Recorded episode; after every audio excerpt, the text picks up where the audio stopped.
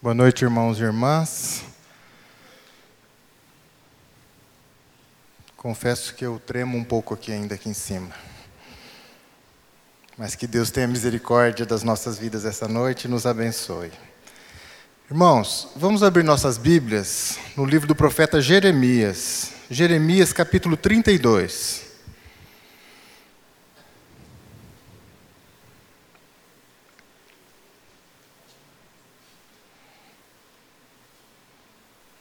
Nós vamos fazer a leitura dos versículos 6 até o versículo 15. Jeremias capítulo 32, versículo 6 ao versículo 15.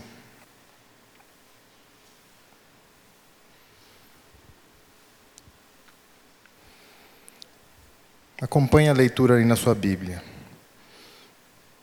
Disse, pois, Jeremias: Veio a mim a palavra do Senhor, dizendo: Eis que Ananel, filho do teu tio Salum, virá a ti dizendo: Compra o meu campo que está em Anatote, pois a ti, a quem pertence o direito de resgate, compete comprá-lo. Veio, pois, a mim, segundo a palavra do Senhor, Ananel, filho do meu tio, ao pátio da guarda e me disse: Compra agora o meu campo que está em Anatote, na terra de Benjamim porque teu é o direito de posse e de resgate. Compra-o.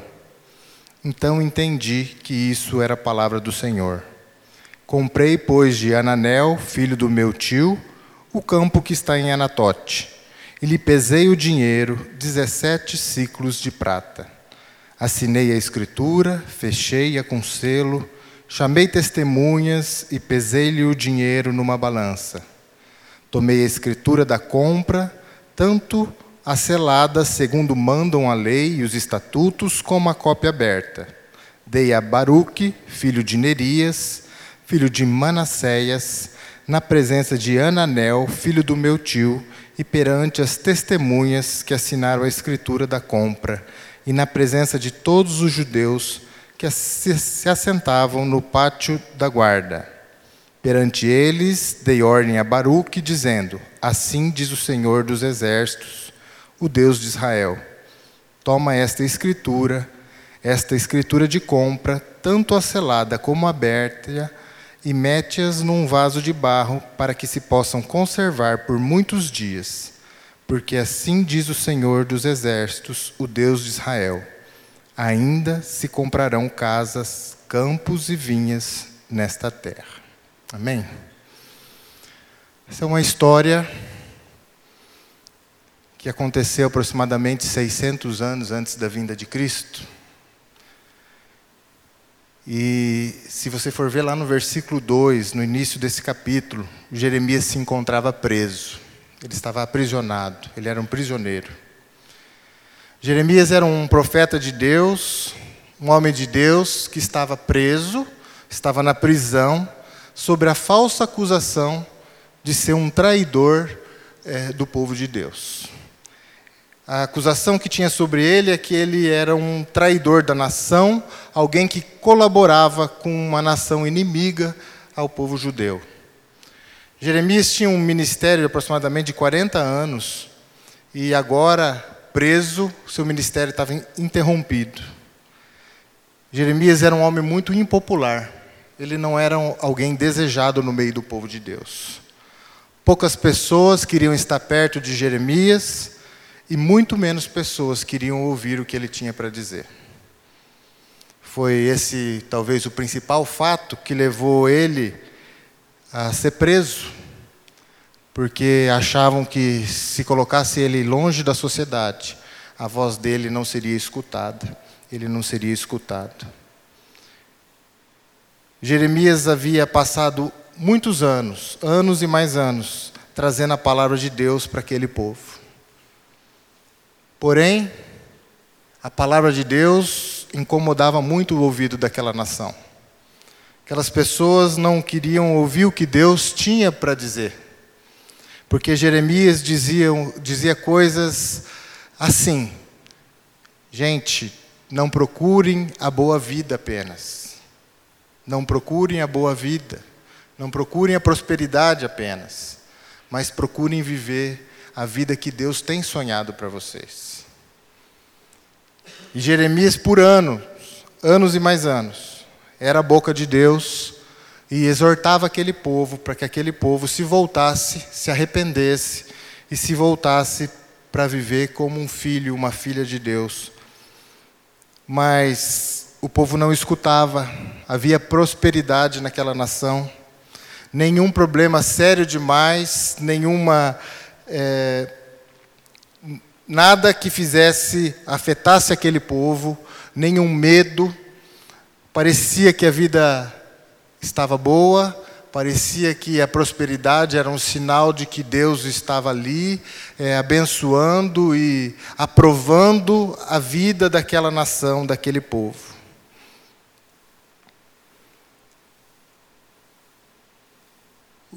Profeta de Deus é, insistia para que aquele povo se arrependesse e dizia: a boa vida não é sinal de que nós estamos dentro da vontade de Deus.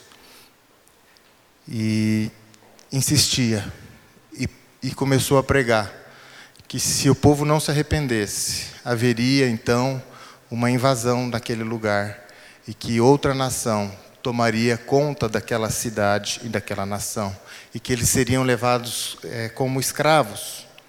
Mas o povo não queria escutar e prenderam Jeremias longe até que um dia, um povo, a Babilônia, cerca essa cidade, invade essa cidade, Jerusalém, pega todos os seus líderes e leva esses líderes em exílio, levam para longe. Deixa só o povo sem nenhuma liderança, sem nenhuma liderança política. E leva esses líderes para longe. E no começo isso assustou aquele povo, no começo isso trazia um certo medo para aquele povo, mas os anos foram se passando e aquele povo se acostumou com essa situação e continuou a viver longe da vontade de Deus. Continuou a viver longe de Deus. Eles ainda tinham uma certa liberdade na vida deles, apesar de o exílio da sua liderança, Apesar deles estarem presos politicamente agora à Babilônia, que era a autoridade sobre a vida deles, mas mesmo assim esse povo ainda contava com uma certa liberdade e continua a sua vida vivendo longe e afastado da vontade de Deus. Mas conforme foram passando o tempo, parte do povo começou a ficar incomodado com isso e pensou em fugir da cidade, fugir daquele lugar e ir embora. A Bíblia conta que uma outra parte da população, não gostando da situação que eles estavam vivendo, embaixo da autoridade da Babilônia, tem uma ideia de buscar ajuda numa outra nação, buscar ajuda numa nação mais forte, para que essa nação mais forte pudesse ajudá-los a se libertarem dessa escravidão da Babilônia. E eles é, nomeiam um grupo, e esse grupo agora vai pedir ajuda para o Egito, para os egípcios. E chega para os egípcios e fala: Olha, nós estamos com um problema há anos com a Babilônia. A Babilônia está controlando as nossas vidas, a Babilônia levou nossos líderes para o exílio, eles estão escravos longe da gente, e a gente gostaria que vocês nos ajudassem. Os egípcios pensaram, refletiram e perguntaram o que, que vocês têm para me dar em troca do nosso é, apoio militar. Mas o povo de Deus não tinha muita coisa para oferecer. E os egípcios falaram: Nós não vamos entrar nessa guerra por vocês. Nós não vamos ajudá-los. A Babilônia ficou sabendo disso. A Babilônia ficou sabendo que o povo estava se rebelando ou tentando se organizar, procurando ajuda para se libertar do poderio dela. E agora ela decide, agora, de uma vez por toda, invadir toda a cidade e acabar com a cidade e levar todos, todos é, como presos, todos seriam exilados. E é exatamente nesse ponto que acontece essa leitura que nós fizemos. É nesse ponto que a história está. A Babilônia brava, porque o povo judeu foi buscar ajuda, porque o povo judeu queria se libertar deles, e agora eles vêm com os exércitos e fazem um cerco sobre toda a cidade de Jerusalém. Então, Jeremias estava preso, o povo apavorado, porque quando olhava para as montanhas, para as colinas, via o exército da Babilônia que prometia a qualquer momento invadir aquele local.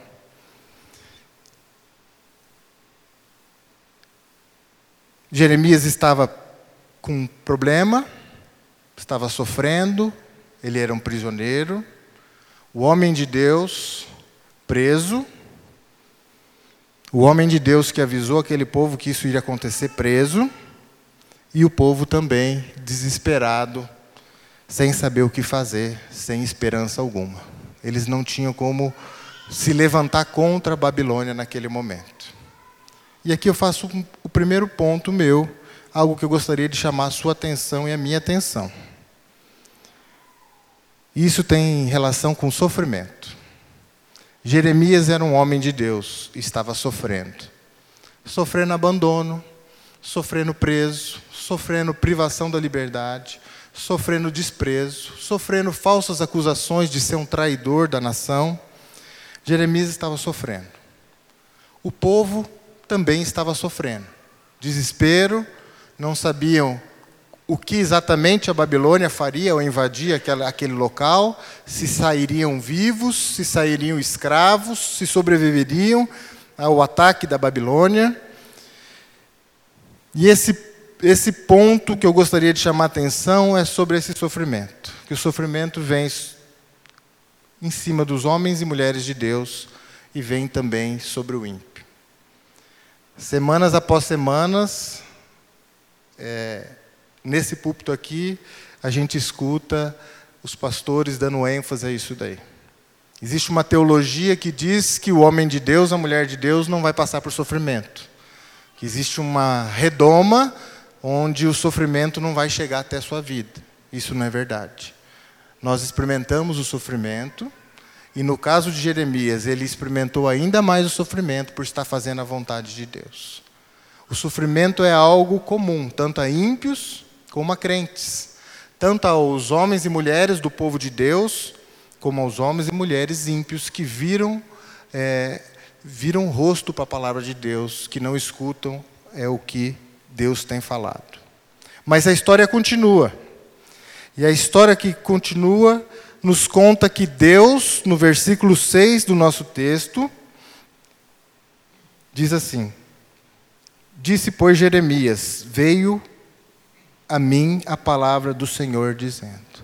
Jeremias estava preso, estava solitário, mas a história continua e diz que no meio do sofrimento do servo de Deus, a palavra de Deus chega até Jeremias. No meio do sofrimento, Deus o visita. No meio do sofrimento, Deus fala com ele. E talvez seja essa a diferença que nós, povo de Deus, temos que nos apegar que nós sofremos sim, mas não somos abandonados não. Que nós sofremos sim por seguir a palavra de Deus, mas Deus não nos abandona.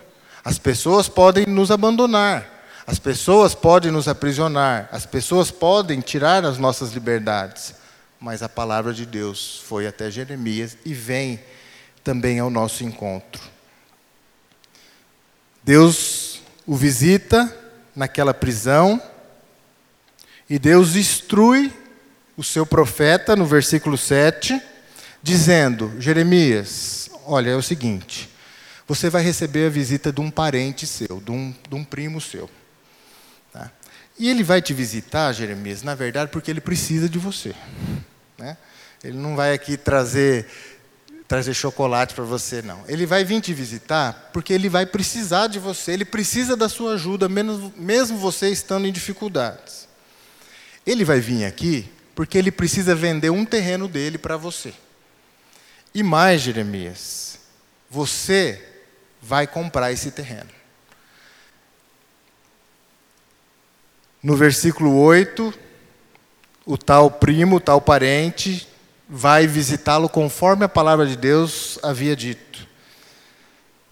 E no versículo 9, Jeremias compra esse terreno, compra essa, é, essa terra que era do seu parente, pelo preço de 17 ciclos de prata. Para vocês terem uma ideia, esse terreno ficava em torno de 5 quilômetros da cidade de Jerusalém. Era exatamente onde o povo da Babilônia estava reunido para invadir a cidade de Jerusalém. Então, a cidade estava toda cercada pelo exército da Babilônia, e esse terreno aqui em Anatote, que esse parente foi vender para Jeremias, era um dos locais onde a guarda babilônia estava acampada para a invasão, é, para a invasão de, de Jerusalém. Então ele foi vender um terreno para um prisioneiro e um terreno que não seria aproveitado porque ele estava invadido já pelo exército da Babilônia. Jeremias, além de comprar e pagar um alto preço por esse terreno, um preço, vamos dizer assim, acima do que ele estava valendo no momento, porque no momento esse terreno não valia nada, pois o povo não poderia utilizá-lo. Jeremias pede para que se, faz, se, fizesse as escrituras desse terreno. Tá? Para você entender um pouco por que esse parente foi vender esse terreno para Jeremias, existia na época uma lei onde, se eu, dono de um terreno, tivesse uma dívida, se eu vendesse esse terreno para um parente meu, no futuro, quando eu tivesse melhor economicamente, eu poderia recomprar esse terreno de volta para mim. Mas se eu vendesse para uma pessoa que não fosse da minha família, eu não poderia recomprá-lo. Então esse parente vai até Jeremias, porque ele queria vender o terreno para Jeremias, porque lá na frente ele poderia recomprar esse terreno novamente para ele. Se ele vendesse para uma pessoa estranha, a família dele, Apesar dele receber o terreno, ele nunca mais poderia ser proprietário desse terreno. Tá? Então, alguns detalhes aí da, da lei da época que às vezes é, passa batido aos nossos olhos. O que será que significa essa palavra e o que será que isso tem de relevância para mim e para você essa noite? A história de um profeta de Deus que compra um terreno de um parente dele, estando preso, um terreno que aparentemente não valia nada, e Jeremias o compra esse terreno. A cidade estava para ser toda invadida, saqueada, roubada, o povo com fome, com medo, sem força alguma para reagir, sem poder agora sair da cidade e voltar para a cidade, povo todo sem esperança, Sabiam que algumas pessoas seriam mortas, outras seriam levadas cativos, e o profeta comprando um terreno. O profeta não sabia se ficaria vivo ou não, ele era prisioneiro, ele não tinha como fugir também daquele local. Loucura do profeta. Jeremias era um péssimo homem de negócios e foi enganado pelo parente dele, será? Jeremias tinha muito dinheiro, será? Estava rasgando dinheiro. Na verdade, nada disso daí. Jeremias recebeu essa orientação de Deus.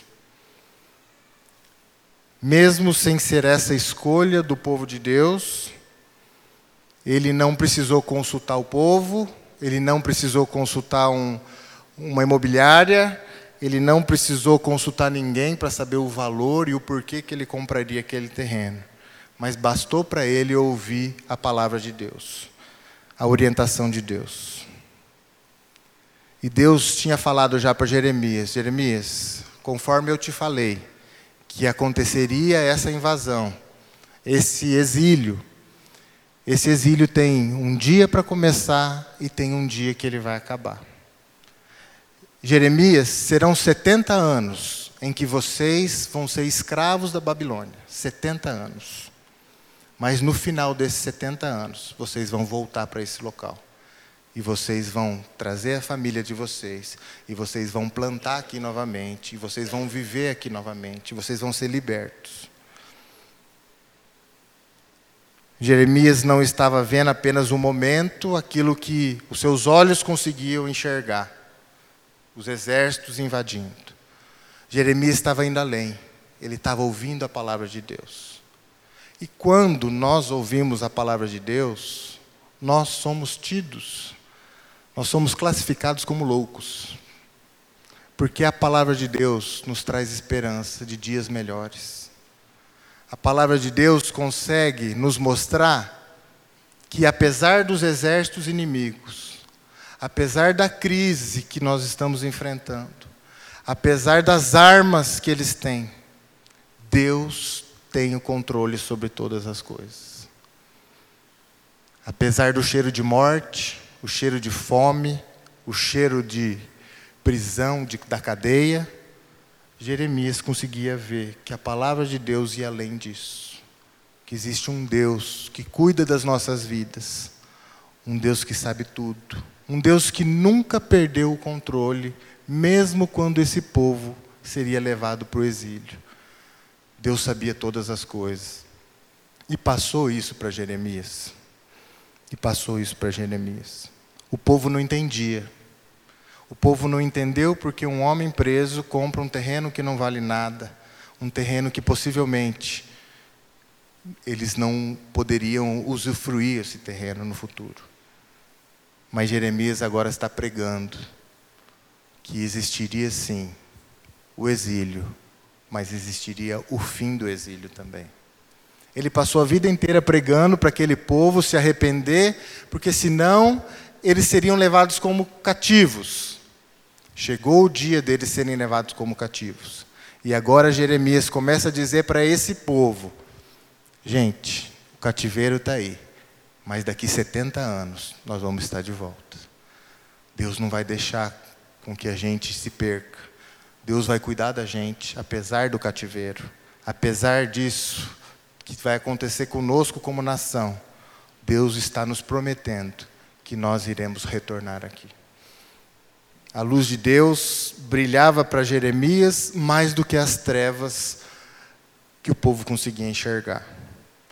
Mais do que os problemas, mais do que as dificuldades, Jeremias, quando escutou a voz de Deus e obedeceu, Jeremias estava mostrando que a esperança dele não estava naquilo que ele estava olhando, ou nas más notícias, ou no Jornal Nacional, ou nas notícias que a gente escuta dia após dia que além de tudo isso daí, existe Deus que cuida do seu povo.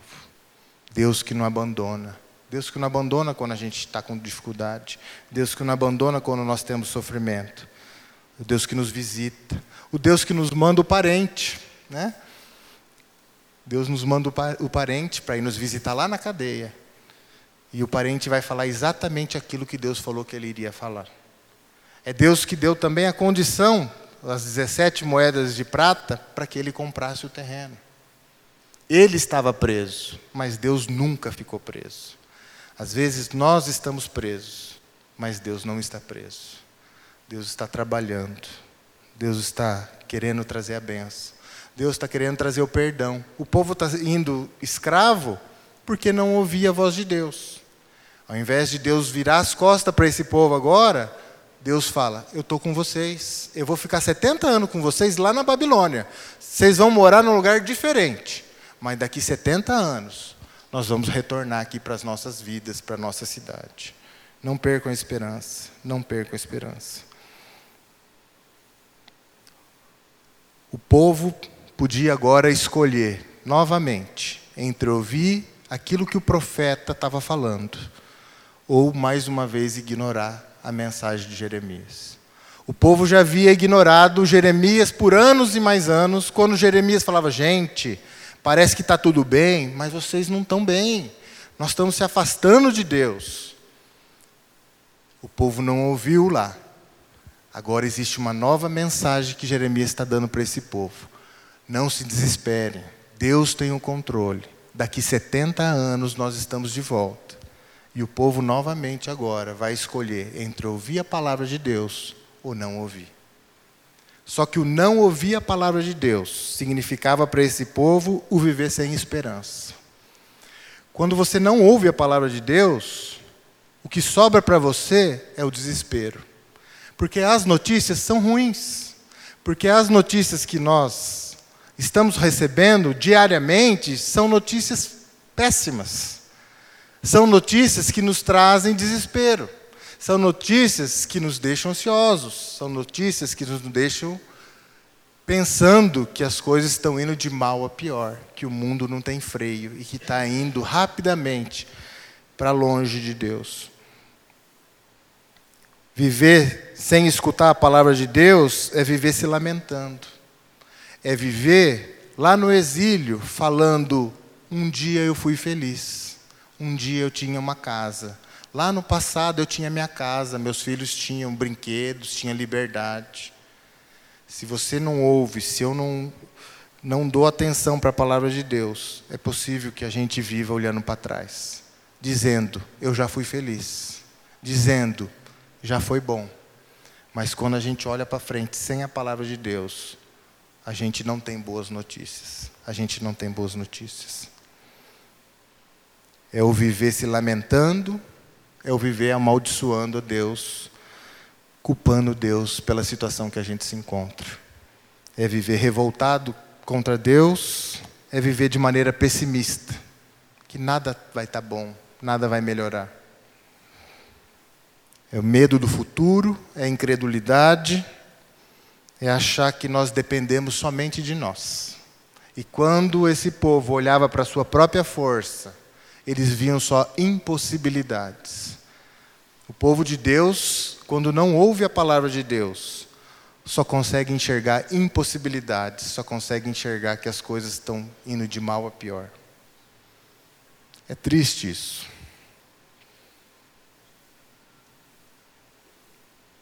É triste a gente olhar para a história do povo de Deus, saber que Deus estava ali para abençoá-los e que eles viraram as costas, que eles não escutaram, porque a palavra de Deus machucava eles. A palavra de Deus pedia para que eles mudassem, se voltassem para Deus. A palavra de Deus falava para eles: vivam diferente do que vocês têm vivido. Mudem a prioridade de vocês. Vocês estão vivendo exatamente igual os outros povos vivem. Vocês querem apenas a vida boa, uma boa educação para os filhos, trocar de, de cavalo, né, naquela época, né, não é carro, mas trocar de cavalo. Vocês querem construir uma casa melhor.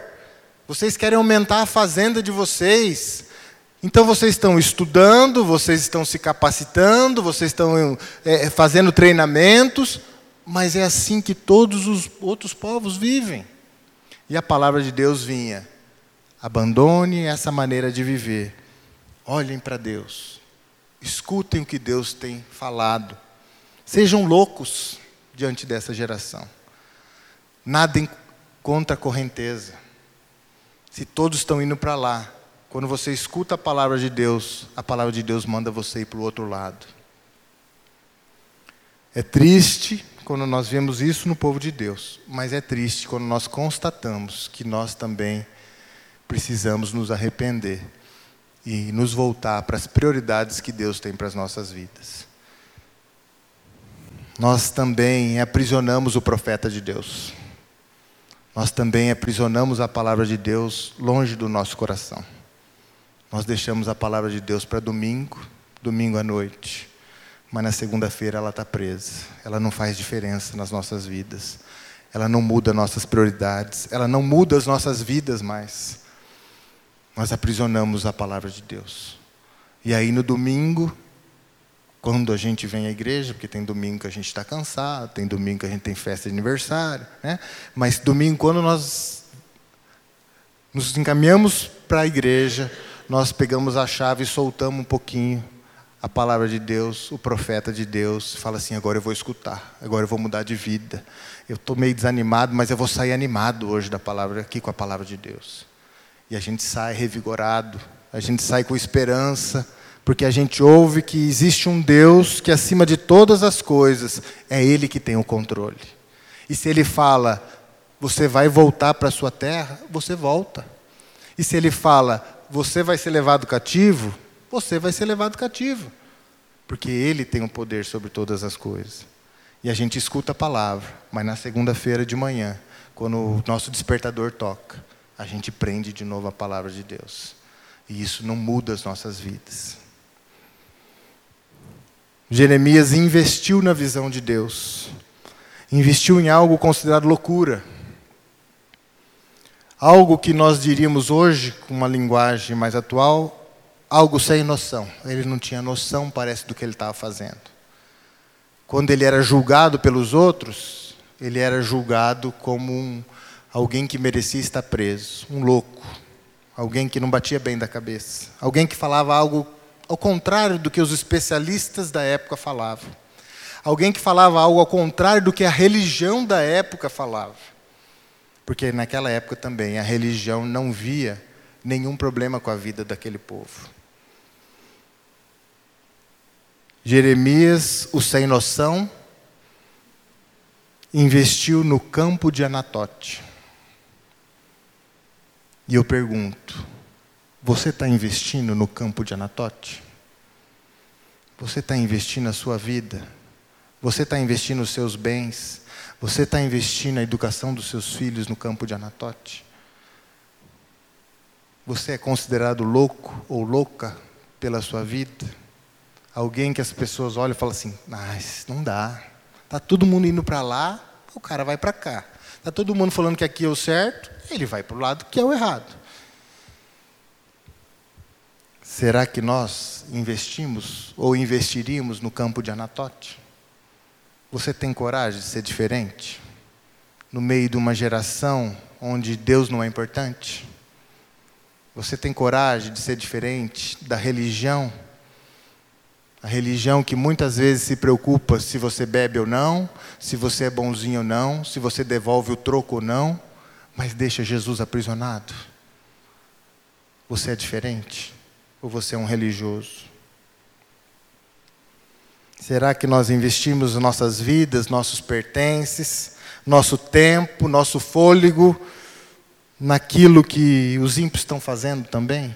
Será que o meu pensamento como pai é diferente do pensamento de uma família, de alguém que não conhece a palavra de Deus? Às vezes é.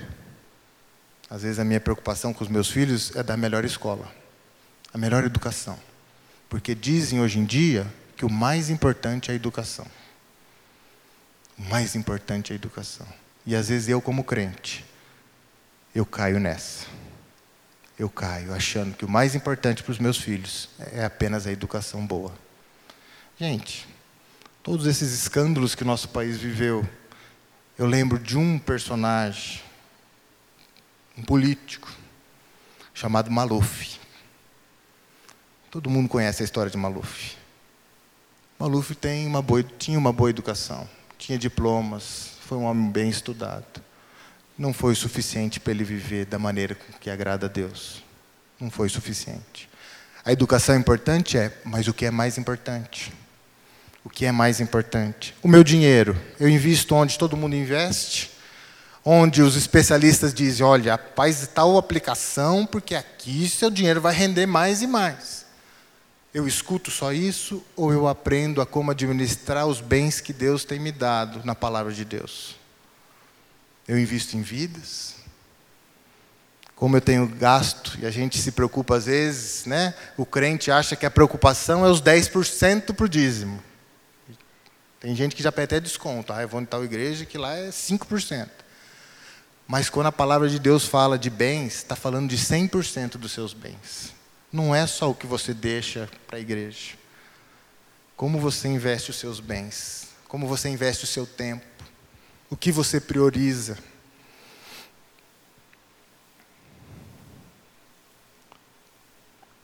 Às vezes a gente gasta mais com lazer do que estar na presença de Deus. Às vezes a gente gosta mais de estar com os ímpios com as conversas, com a bebedeira, com a comilância, né? Reuniões, às vezes do que estar em comunhão com o povo de Deus. Então a pergunta que eu tenho para você e para mim essa noite: você compraria o campo de Anatote? Você compraria simplesmente porque Deus veio e falou: viva diferente.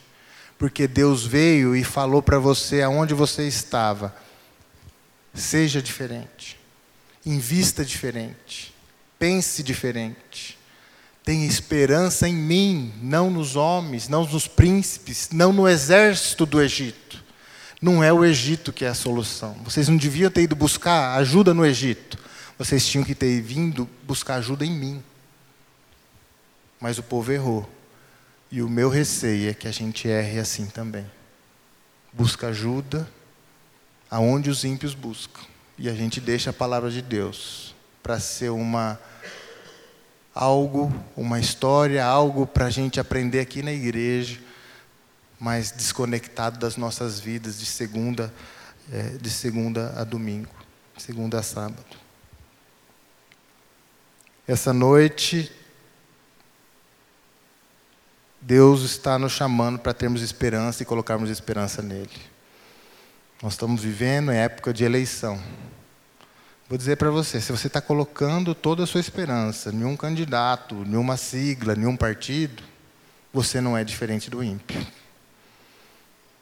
Nós estamos no mundo e participamos disso tudo, de escolher os nossos candidatos, mas a nossa esperança tem que ser em Deus. Deus quer que nós sejamos loucos, conhecidos pela loucura. E eu me entristeço, porque eu não sou conhecido como um louco. É raras vezes que alguém chega até mim e fala: Você é meio doido, hein? Você não vive igual os outros vivem. Por que, que você está indo para o lado diferente dos outros? E eu me entristeço, porque eu falo: Eu não faço diferença. Eu não vivo diferente. Eu conheço a palavra de Deus, mas eu não compro o campo que Deus pede para eu comprar. A compra desse campo é uma palavra de exortação aos nossos corações é o dizer de Deus: ponha sua esperança em mim, na minha palavra. Olha para mim, escuta o que eu tenho para te dizer. É o dizer que nele encontramos perdão para as nossas vidas, nele encontramos força para as nossas lutas, e é nele que nós encontramos esperança de olhar para o futuro e saber que lá no futuro, talvez depois de 70 anos, nós vamos retornar para a nossa terra nós vamos retornar novamente para as nossas terras. Deus é a nossa companhia no presente, no meio dos nossos sofrimentos. Mas Deus tem que ser a esperança de um futuro melhor para a minha vida e para a sua vida, para a vida da igreja. Para a vida da igreja. É um chamado para você e para mim, para a gente viver pela fé em Deus não mais pelas más notícias, não mais pelos especialistas do mundo, não mais por aquilo que estão passando como certo. A nossa esperança seja a palavra de Deus. O campo de Anatote nos dá uma animada, é, é uma lição animadora que fala de esperança, de esperar na palavra de Deus, esperar em Deus. Não desanime. Olha para frente. Eu sei que você, assim como eu, enfrenta problemas, às vezes na família, às vezes nos relacionamentos, às vezes nas finanças, às vezes na falta da finança, né? Na economia. Eu sei que nós enfrentamos problemas e cada um problemas diferentes uns dos outros. Mas são os nossos problemas, os nossos sofrimentos. Os nossos sofrimentos. Essa palavra é para você parar de olhar para o sofrimento e olhar para a palavra de Deus. Olhar com esperança. Deixa a palavra de Deus mudar a sua vida ainda hoje. Deixa a palavra de Deus mudar a sua visão de futuro. Eu não sei onde eu vou estar daqui 10 anos. Eu não sei como vai estar meus filhos, ou como vão estar assim em Londrina, se estudando, se não estudando, se a gente vai estar com saúde ou não vai estar com saúde. Deus não vai me dar esses detalhes. Mas o que Deus nos dá é: eu estou cuidando, eu vou cuidar lá do futuro. Eu estou com vocês hoje, mas daqui 10 anos eu vou estar com você aonde você estiver e vou estar com seus filhos aonde eles estiverem. Se for no hospital, vou estar com eles no hospital. Se for na faculdade, vou estar com eles na faculdade. Se eles estiverem viajando, vou estar com eles viajando. A gente, como povo de Deus, precisa deixar que essa palavra faça diferença nas nossas vidas. Não basta apenas olhar para o campo de Anatote. Não basta apenas saber qual é a vontade de Deus. Você precisa comprar o campo. Você precisa comprar esse campo. Nós não estamos aqui para ter maiores conhecimentos bíblicos do que outros. Nós estamos aqui para mudar de vida. E Deus quer mudar a minha vida e a sua vida. Deus quer colocar sorriso, apesar do sofrimento, apesar das lutas. Deus quer colocar esperança. Agora, compra o campo de Anatote. Ele falou para comprar? Compra. Porque Deus tem o melhor para nós. Amém. Feche seus olhos.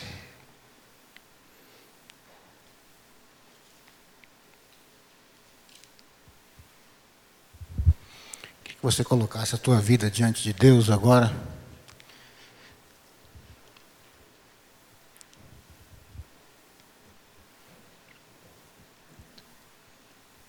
Jeremias, quando recebeu o direcionamento de Deus para comprar aquele campo, Deus não tirou ele da prisão. Ele estava preso. Deus não poupou ele daquele sofrimento naquele momento. Foi em meio ao sofrimento que Deus falou: adquire. Onde está o teu coração hoje? Está nas angústias e no sofrimento que você passa ou nas promessas de Deus? Você tem investido na, na obra de Deus? Quando você fala que vai comprar o campo, você vai investir ou o teu tempo, ou as tuas finanças. Quanto que você tem investido em missões? Fala a verdade. Estou nem falando aqui do, do dízimo. Em missões mesmo alcançar pessoas aí na face da terra? Quanto que você tem investido para que os teus filhos sejam alcançados com a palavra de Deus? Às vezes a gente até reclama por trazer na igreja, não é isso? Ah, mas eu estou cansado, levar meu filho lá no estudo bíblico, levar meu filho no Nutri. Para de moleza. Compra o campo, paga o preço, levanta. Ah, mas agora, hoje é meu dia de folga. Queria ir na piscina, queria jogar bola, queria não sei onde, tem que levar meu filho lá na igreja, tem que gastar gasolina. Investe, pelo menos, começa com a tua casa, com a tua família. Enfia a mão no bolso, investe em missões, para que o Evangelho alcance pessoas que estão perdidas. Se você está salvo hoje, é porque pessoas que você não tem nem ideia investiram tempo, orando, pregando.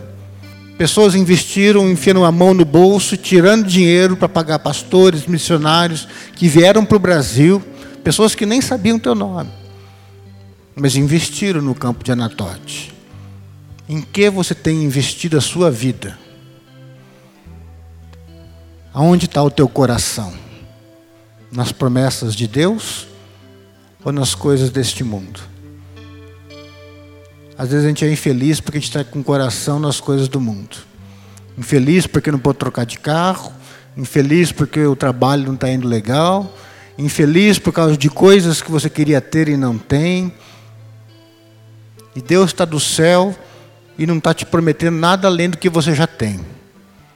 E ainda está olhando para você e fala assim: investe no campo, no campo de Anatote. É assim que você vai me glorificar. Investe em vidas, investe na minha promessa. Fala com Deus agora. Creio que Deus já falou com você através da vida do presbítero. Coloca a tua vida diante de Deus. Às vezes a gente não tem nem coragem de vir na igreja, como até foi falado aqui. Uma dificuldade, uma vez por semana, é uma dificuldade de levantar e vir na igreja. Quanto mais comprar um campo de anatote. Orar, então, parece que é um sacrifício mortal. Dízimo, então, nem se fala. Falar 10% não é muito. 5, não, 4, 3, 2, 1. Ah, esse mês eu não vou dar, não. Mês que vem eu vou, eu dou. Nem o mínimo a gente faz. Não é para o pastor, não é para a igreja. Ah, pastor, é 10% líquido do bruto. Cara, se você está discutindo isso comigo, está querendo discutir isso comigo, é que você não entendeu nada ainda. Quem investe no campo de Anatote investe com alegria, porque espera nas promessas de Deus. Onde está o teu coração nessa noite? Você, quando a gente cantar o Amém Tríplice hoje aqui no final, e você sair por essa porta, o Amém vai ser tua despedida de Deus até domingo que vem, ou você vai sair por aquela porta disposto a fazer diferença, viver uma vida diferente, consagrada a Deus, pagar o preço por ser crente. O pastor Manfred sempre fala, e eu já citei aqui algumas vezes, mas o mundo leva a vida na boa, gente conforme a correnteza. Só que o problema é que, que peixe que é levado pela correnteza é peixe morto. E o mundo está morto. E é levado pela correnteza. E o crente é chamado a nadar contra a correnteza. Ah, pastor, é muito cansativo. A minha vida é corrida. Eu estou sem dinheiro. E ele tem que investir na vida das pessoas, pregar o evangelho e orar vir na igreja, eu estou apertado e dar dízimo ainda, e fazer oferta missionária, isso e aquilo. É muita coisa, pastor. É, pesa, é difícil, é nadar contra a correnteza, queridos. Mas dá glória a Deus, porque quem nada contra a correnteza é quem está vivo. É peixe vivo. Não se deixe levar pela água, porque quem será levado pela água, pela correnteza, é peixe morto. Só pede forças para Deus. Fala, Senhor, eu quero nadar contra a correnteza. Eu quero investir no campo de Anatote. Eu quero ser diferente. Eu quero ser o primeiro aluno da minha faculdade. Mas eu quero ser para a tua honra e para a tua glória. Eu quero prosperar no meu trabalho. Mas não para ter mais, para eu investir no teu reino. Eu vou ajudar uma igreja, eu vou ajudar um missionário lá na África, na Bolívia, na Colômbia, sei lá. Eu vou investir num ministério, eu vou investir em vidas, eu vou pregar o evangelho, eu vou investir em quem prega o evangelho, sei lá. Senhor, eu quero investir nesse campo, porque eu creio na tua promessa. Senhor, nós estamos na tua presença e reconhecemos que muitas vezes as nossas prioridades, nossos valores, aquilo que nos leva a viver um dia após o outro, muitas vezes não são as tuas promessas.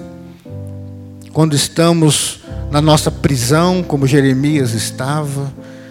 Nós passamos a murmurar pelas, pelas cadeias, pelo desprezo, pelo esquecimento, porque o local é gelado, porque a comida está fria e não é suficiente, por causa dos açoites,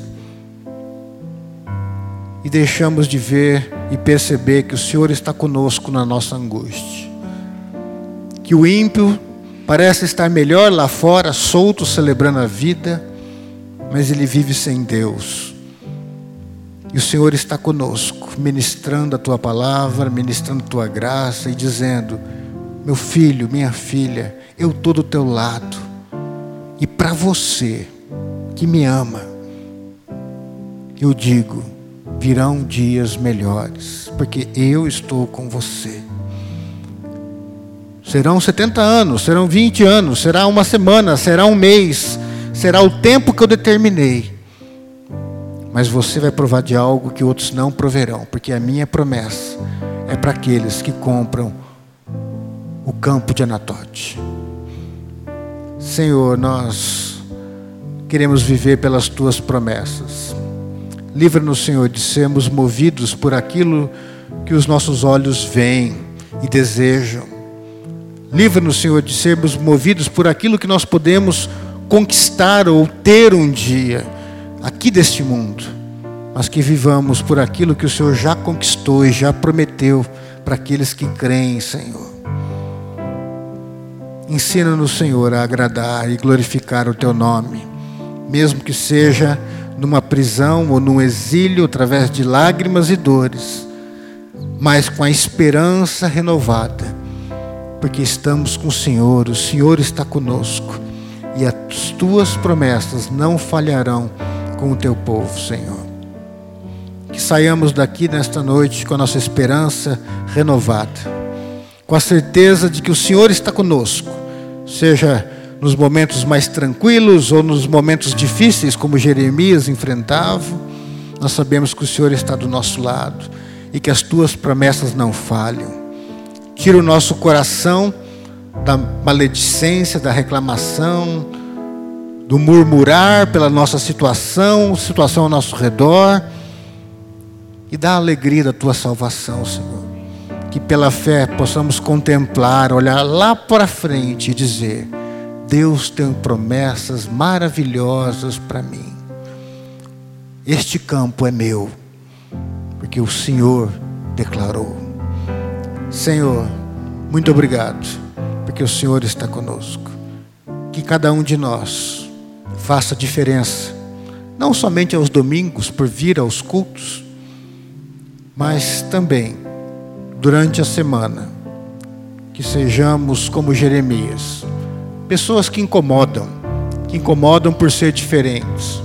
Pessoas que incomodam porque vivem uma fé autêntica e não uma fé que se acomoda nos seus conhecimentos intelectualizados, teológicos e sofisticados. Mas que sejamos crentes que vivem uma vida simples, no teu espírito, fundamentados na tua palavra, glorificando o teu nome em tudo que fazemos e planejamos para as nossas vidas e nossos familiares, Senhor olhando para frente, olhando para frente, descansando na certeza de que cada uma das tuas promessas se confirmará nas nossas vidas. Nós oramos gratos em nome de Jesus. Amém.